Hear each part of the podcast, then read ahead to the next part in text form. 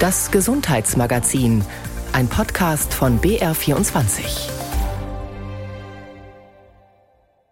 Am Dienstag ist der internationale Tag der seelischen Gesundheit. Wir fragen in diesem Zusammenhang, wo Kinder psychisch kranker Eltern Hilfe finden. Wir stellen außerdem ein Programm vor, mit dessen Hilfe die mentale Gesundheit von Jugendlichen gestärkt werden soll. Und in unserer Reihe über gesundes Gemüse schauen wir heute speziell auf die Bohne. Klaus Schneider begrüßt Sie zum Gesundheitsmagazin. Unter dem Motto Zusammen der Angst das Gewicht nehmen steht die Woche der seelischen Gesundheit, in deren Rahmen gerade viele Veranstaltungen laufen. In dieser Zeit soll verstärkt auf unterschiedliche Strategien zur Bewältigung von Krisen und Ängsten hingewiesen werden, sowie auf Hilfsangebote in ganz Deutschland.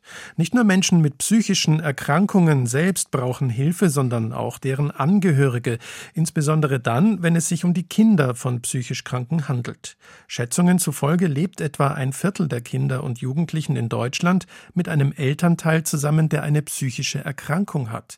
Das geht in der Regel nicht spurlos an diesen Kindern vorbei. Gut, wenn auch sie sich Hilfe holen können. Wir sind ein Stück weit wie Geschwister, wenn wir uns treffen, obwohl wir uns halt zum ersten Mal sehen und dann ein ganzes Jahr nimmer. Aber da ist so viel Verständnis und so viel Nähe da. Sagt Stefan Schneider über die anderen Mitglieder seines Selbsthilfevereins Seelenerbe. Seelenerbe-Geschwister nennt er sie, die anderen, die das gleiche Schicksal teilen wie er. Sie sind mit einem psychisch kranken Elternteil aufgewachsen und das hat Spuren hinterlassen, so wie bei Petra Mühlbauer. Meine Mutter hat dann einmal gesagt, sie bringt sich um oder sie säuft und dann hat es auch Flaschen, da haben wir so ein Wohnzimmerschrank gehabt, da waren so Alkoholiker drin. Dann hat sie halt so eine Flasche Schnaps dann zur Hälfte ausgetrunken und mein Vater ist dann weg und es waren chaotische Verhältnisse und ich habe halt immer versucht, nach außen hin mir das nicht anmerken zu lassen Affektive Schizophrenie lautete die Diagnose ihrer Mutter. Als Kind hatte Petra Mühlbauer keinen Namen dafür, dass die Mutter zeitweise in schwere Depressionen verfiel und nicht aus dem Bett kam und dann wieder wahnhafte Phasen hatte. Auch Stefan Schneider hat erst im Erwachsenenalter Worte für das gefunden, was zu Hause los war. Zunächst unter Pseudonym schrieb er vor einigen Jahren für das Buch unsichtbare Narben über seine Kindheitserinnerungen. In ihren psychotischen Phasen starrte sie zeitweise in einer bizarren und beängstigenden Weise an die Decke, beschimpfte die anderen Familienmitglieder ohne Grund und bezog Nachbarn in ihre Wahnvorstellungen ein. So behauptete sie immer wieder, dass wir von ihnen abgehört würden. Einmal beschimpfte seine Mutter grundlos einen Jungen aus dem Dorf. Also, dass äh, uns bloß aushorchen will und was er denn da schon wieder wollen würde. Und er soll schauen, dass er fortkommt und dass er uns in Ruhe lässt. Und ich konnte es nicht nachvollziehen, warum, warum meine Mama jetzt, warum die den halt äh, ohne Grund beschimpft hat. Wenn Stefan Schneider aus der heutigen Distanz, seine Mutter ist inzwischen verstorben, er ist weggezogen, hat ein eigenes Zuhause, eigene Kinder, wenn er aus dieser Distanz über seine Kindheit spricht, kann man nur erahnen, wie sehr ihn die Krankheit belastet haben muss. Er ringt um die passenden Worte. Kinder versuchen sich ja einen Reim drauf zu machen, was sie in, ihrer, in ihrem Umfeld wahrnehmen.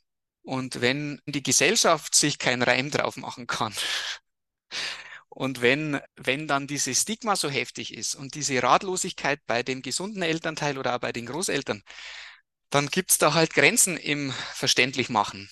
Und das führt dann dazu, dass ich als Kind halt ein Stück weit ratlos zurückblieb. Dann reimt man sich halt was zusammen und das ist nicht gut. Oft hatte er das Gefühl, er könnte schuld sein an der Krankheit der Mutter. Oft hatte er Angst, dass die Mutter wieder überraschend und für Wochen in eine Klinik muss. Er habe sich überangepasst verhalten, sagt er im Rückblick. Auch Petra Mühlbauer sagt, sie habe funktioniert. Zumindest nach außen hin. Während sie Abitur machte und gleichzeitig den Haushalt managte und dafür sorgte, dass die Mutter in eine psychiatrische Klinik kam, brodelte es in ihr drinnen. Und zwar so heftig, dass sie jahrelang Essattacken hatte und sich anschließend erbrach. Bulimie, sagt sie, sei ihr Ventil gewesen. Man kann sagen, ich habe das alles rausgekotzt. Ne? Ich, ich, es war alles zum Kotzen, ich konnte es nicht mehr aushalten. Die Bulimie, so sieht es die 60-Jährige im Rückblick, sei der Versuch gewesen, mit der Verlorenheit zu Hause umzugehen. Erst als Studentin überwand sie ihre Essstörung und erst als Erwachsene lernte sie all das aufzuarbeiten, was ihr als Kind gefehlt hatte. Seit ein paar Jahren singt sie sich ihre Wunden von der Seele. Aus der Forschung weiß man, das Risiko, selbst eine psychische Erkrankung zu entwickeln, ist deutlich erhöht, wenn man mit einem psychisch kranken Elternteil aufwächst. Meine Jugend verloren. Ich hab geschwimmt, ich hab gewarnt. Ich war aber noch gestorben. Meta-Analysen zufolge entwickeln 61 Prozent der Kinder eines Elternteils mit einer schweren Depression selbst im Verlauf ihrer Kindheit und Jugend eine psychische Krankheit. Und während das lebenslange Risiko für eine Schizophrenie allgemein bei etwa einem Prozent liegt, ist es bei Kindern mit einem erkrankten Elternteil um das Zehnfache erhöht. Was hier frühzeitig hilft, untersucht derzeit die sogenannte CHIMS-Studie in 20 Zentren in ganz Deutschland. Darunter ist auch die Psychologin Belinda Platt mit ihrem Team an der Ludwig-Maximilian-Universität München. Welche Rolle genetische Veranlagung und Prägung in der Kindheit jeweils spielen, sei laut Belinda Platt wissenschaftlich noch nicht abschließend geklärt. Aber es gebe Muster, die für alle psychischen Erkrankungen gleichermaßen gelten dass Eltern sich zum Beispiel schämen über ihre Symptome und deswegen vermeiden, ja, weil sie die Kinder schützen möchten, vermeiden, über ihre Symptome zu sprechen, eine Erklärung dafür zu geben. Und dabei kann es eigentlich sein, dass die Kinder ähm, die Probleme so internalisieren, sagen wir in, in Forschungssprache. Konkret wenn ein Kind erlebt, dass die Mutter immer abwesend oder gestresst ist, wenn das Kind aus der Schule kommt, wenn die Mutter dem Kind nicht sagt, dass sie Depressionen hat und in Behandlung ist, bezieht das Kind dieses Gestresstsein der Mutter auf sich und denkt, dass es der Auslöser dafür ist. Ich versuche mich dann anzupassen. Ich versuche brav zu sein für die Mama, weil ich merke, ich werde belohnt, wenn ich brav bin, wenn ich ruhig bin, wenn ich keinen Streit auslöse und diese sich an Situationen anpassen von einem relativ frühen Alter, das kann ähm, vor allem selber, was die langfristige Entwicklung angeht, schädlich sein und kann dann zukünftig zu depressiver, aber auch ängstlicher Störungen führen. Stefan Schneider hat sich als Erwachsener therapeutische Hilfe gesucht, damals als seine Mutter und kurz danach seine Oma starben. Ganz ablegen kann er sein Seelenerbe nicht. Heute aber sieht er darin auch einen Schatz bei sich und bei seinen Seelenerbegeschwistern aus dem Verein. Das, was wir erlebt haben, ist ganz viel Rucksack, ganz viel Schwere, ganz viel Last, aber da steckt auch Musik drin. Warum? Weil wir, ich habe vorhin von den großen Ohren und den langen Antennen gesprochen und das kann man einsetzen. Also da kann man Empathie aufbringen. Die Forschung und die Schulmedizin hat Modelle und, und, und macht Umfragen. Und das ist auch wichtig und das ist alles gut. Und daneben bin ich davon überzeugt, dass das erfahrungsbasierte Wissen eine ganz wunderbare Ergänzung sein kann für die ganzen professionellen Helfer da draußen. Und so versteht sich auch der Selbsthilfeverein Seelenerbe als Anlaufstelle, Multiplikator und quasi als Art Übersetzer für die Belange der Betroffenen. Veronika Wawacek hat berichtet. Wenn Sie in dieser Richtung Rat und Hilfe suchen, wenden Sie sich gerne an den bundesweit aktiven Verein Seelenerbe. Außerdem sucht die Chimps-Studie weiter nach Familien, bei denen ein Elternteil eine psychische Erkrankung hat. Die Familien werden dort über mehrere Wochen wissenschaftlich begleitet und bekommen unter anderem ein Training, wie sie mit der Erkrankung besser umgehen können. Wenn Sie im Netz nach der Chimps-Studie suchen, C-H-I-M-P-S, dann werden Sie sofort fündig. Besser aber, es kommt erst gar nicht zu einer psychischen Erkrankung. Das ist das Ziel eines Präventionsprogrammes an Schulen für Jugendliche zwischen 13 und 17 Jahren. YAM heißt es, das steht für Youth Aware of Mental Health, also übersetzt in etwa eine Jugend, die sich der seelischen Gesundheit bewusst ist.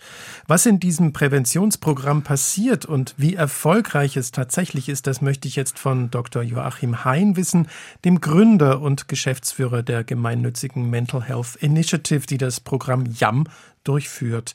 Grüße Sie, Herr Dr. Hein. Vielen Dank fürs Kommen. Ja, gerne. Grüße Sie. Wie muss ich mir dieses YAM-Programm denn vorstellen?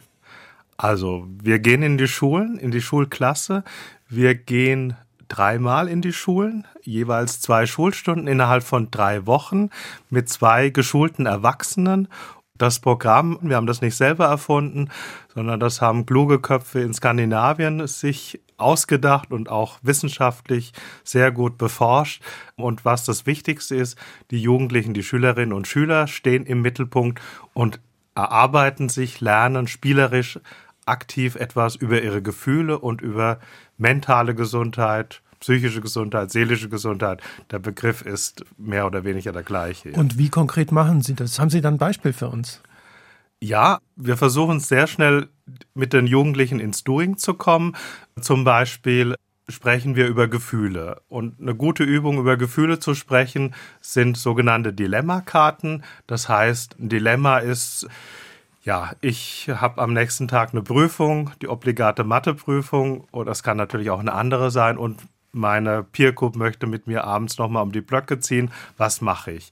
Und das ist, haben wir die Erfahrung gemacht, dass die Jugendlichen sehr schnell ins Gespräch kommen über ihre Gefühle. Was fühlen sie? Und Gefühle können sehr unterschiedlich sein. Positiv, negativ. Sie haben mir so eine Dilemmakarte mitgebracht. Drunter steht, das empfindest du, das tust du und wie könnte es weitergehen? Jetzt frage ich mich, was hat das mit psychischer Gesundheit zu tun? Naja, unsere Gefühle, ihre, meine, sind die Grundlage des Denkens und des Handelns. Und wichtig ist erstmal, dass es Gefühle gibt, dass man die haben kann, dass man sich derer nicht zu schämen braucht. Und natürlich bestimmen unsere Emotionen und unsere Gefühle, wie es uns geht, ob es uns gut geht, ob es uns schlecht geht, wie wir auf die Welt blicken, wie wir mit Stress zurechtkommen zum Beispiel. Und natürlich können auch Belastungen dann sind wir quasi am anderen Ende des Spektrums auch zu schweren Erkrankungen führen. Und wenn ich Sie richtig verstehe, führt diese Karte, wo also explizit darauf hingewiesen wird und das empfindest du, dass Jugendliche, die das vielleicht sonst nicht so machen, da tatsächlich anfangen, über ihre Gefühle zu sprechen und sonst machen die das nicht. Gut, ich glaube, Jugendliche sind nicht gleich Jugendliche bei den einen, vielleicht von zu Hause oder ihre Art fällt es leicht, über Gefühle zu sprechen. Andere sind da sicherlich reserviert, zurückhaltend, auch vielleicht mit Scham besetzt. Und wir gehen davon aus, dass das Thema mentale Gesundheit nicht so oft die Schüler im Laufe ihrer Schulbahn mit konfrontiert werden. Und hier haben sie die Möglichkeit und diese Chance wird auch gut genutzt, sich einfach mal ihre Gefühle bewusst zu werden und darüber ins Gespräch zu kommen. Mhm. Und diesen geschützten Raum, wie Sie ihn da herstellen, den gibt es sonst nicht so für die Jugendlichen? Den gibt es sicherlich hier und da, aber wir schaffen den. Was auch ganz wichtig ist, dass die Erwachsenen, die in die Schulklassen gehen, eine andere Rolle haben. Sprich, es gehen nicht das Schulpersonal, also keine Lehrerinnen, keine Schulpsychologinnen, die an dieser Schule tätig sind. Nein, es gehen quasi neutrale Erwachsene, um einfach auch dieses sich öffnen, diese Neutralität, dieses Unbewertete diesen Rahmen, diesen geschützten Rahmen zu gewähren.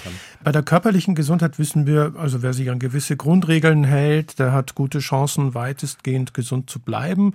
Wenn ich nicht rauche, mich viel bewege, mich gesund ernähre zum Beispiel. Gibt es so pauschal übertragbare Regeln denn auch für die psychische Gesundheit? Also bei dem JAM-Programm sagen wir nicht, mach das und mach das und mach das.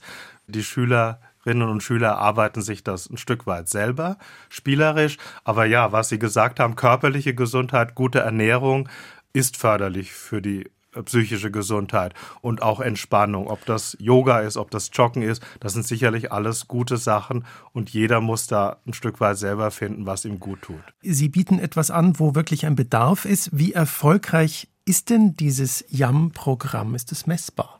Ja, also das hat uns auch überzeugt.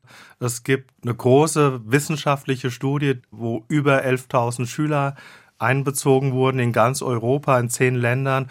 Und die hat gezeigt, dass YAM Suizidversuche um 50 Prozent reduziert und auch Neuerkrankungen an Depressionen um 30 Prozent, was wirklich sehr, sehr überzeugende Zahlen sind, auch sehr hochkarätig publiziert im medizinischen Fachjournal, im Lancet und es gibt weitere Folgepublikationen. Und das Thema Suizid ist ein großes Thema, gerade in der Altersgruppe von jungen Menschen.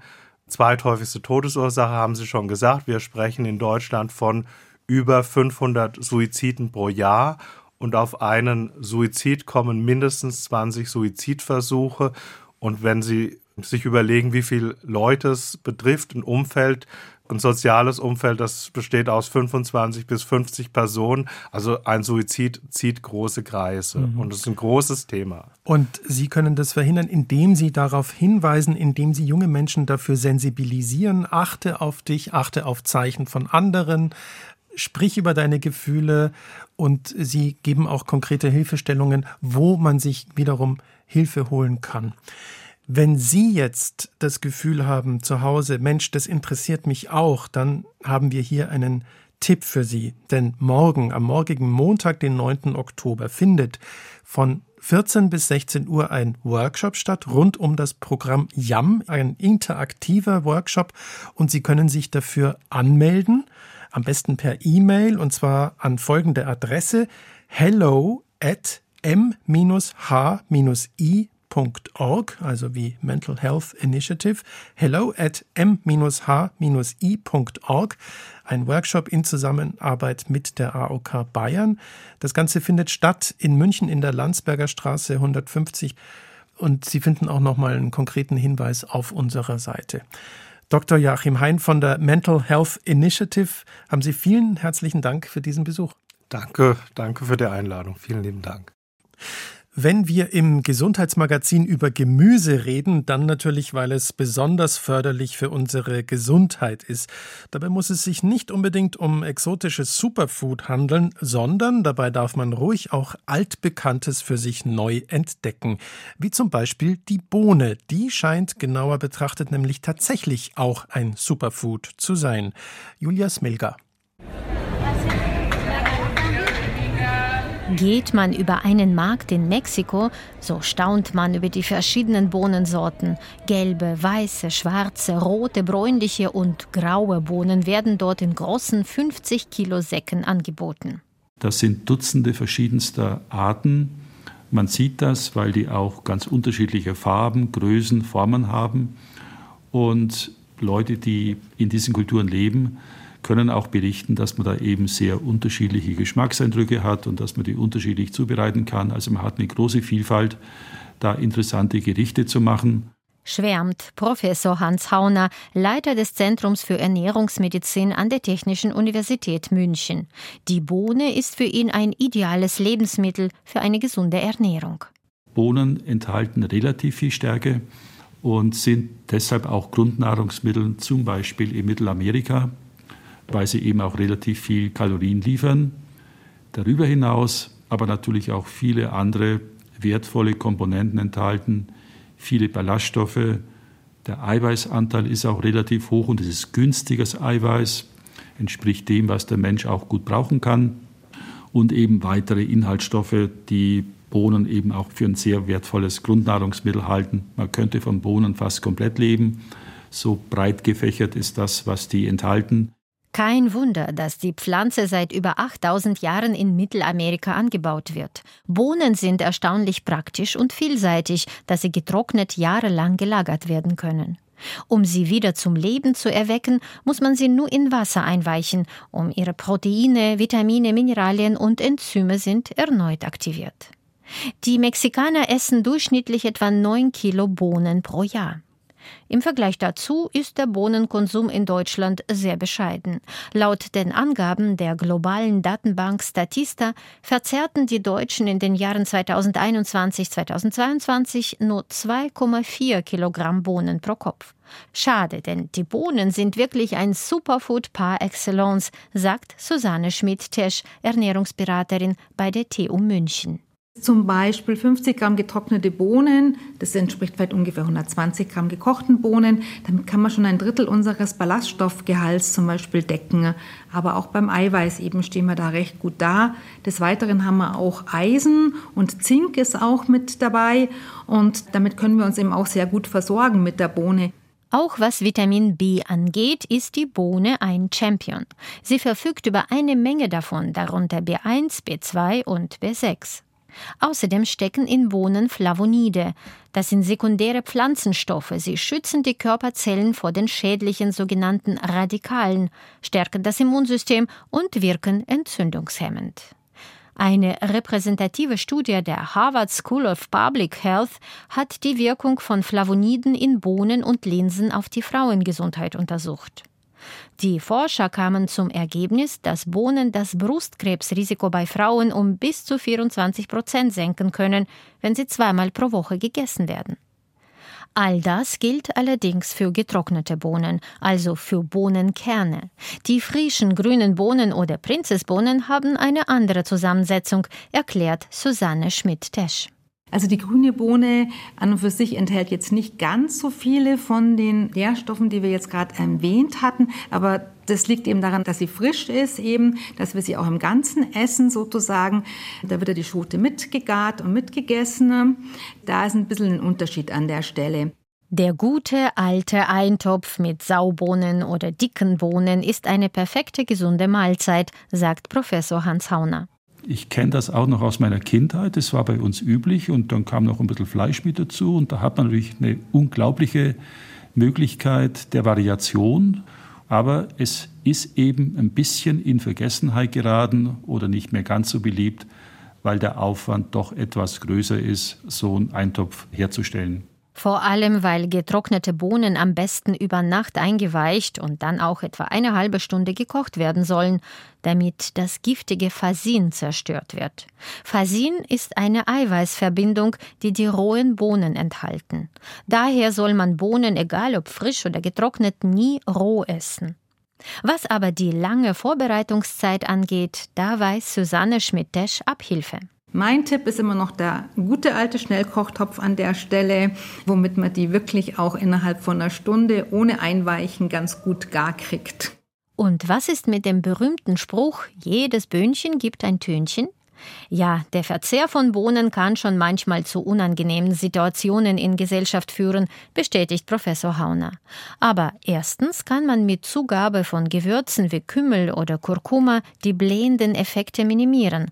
Und zweitens, es gibt dann auch einen gewissen Gewöhnungseffekt. Wenn ich öfter Bohnen esse, dann gehen auch die Blähungen zurück oder verschwinden ganz, falls solche überhaupt am Anfang da waren. Die Blähungen sind natürlich auch zurückzuführen auf die vielen Ballaststoffe und die anderen Inhaltsstoffe, die drin sind. Nur bei besonders schweren Magen-Darm-Erkrankungen würde Hans Hauner auf Bohnengerichte verzichten. Ansonsten lautet sein Fazit: Bohnen haben eigentlich für fast alle Menschen nur Vorteile sag ich ja, ein Superfood. Unter br24.de-sonntag finden Sie im Netz weiterführende Links und Informationen zu unseren heutigen Themen. Dort können Sie uns auch als Podcast abonnieren. Danke fürs Zuhören und bleiben Sie gesund. Ihr Klaus Schneider.